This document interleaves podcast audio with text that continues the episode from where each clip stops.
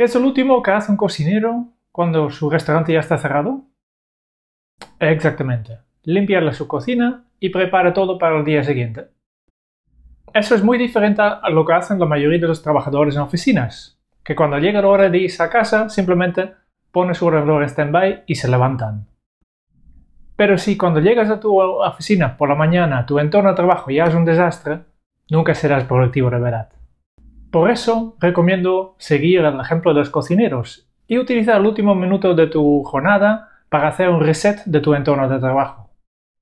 Pues vamos a ver, mañana no tengo que grabar más, por tanto mi micro ya puedo ups, guardar aquí, bolígrafos aquí, eh, mis notas tomado en mi bandeja de entrada, este libro ya lo puedo guardar y lo dejo aquí arriba, muy bien.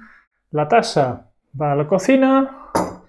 Vale, este ya está mejor. Y obviamente también en mi ordenador hay cosas que tengo que hacer. Estas pestañas que tengo aquí em, ya te los tengo guardados, por tanto puedo cerrar todas mis eh, ventanas.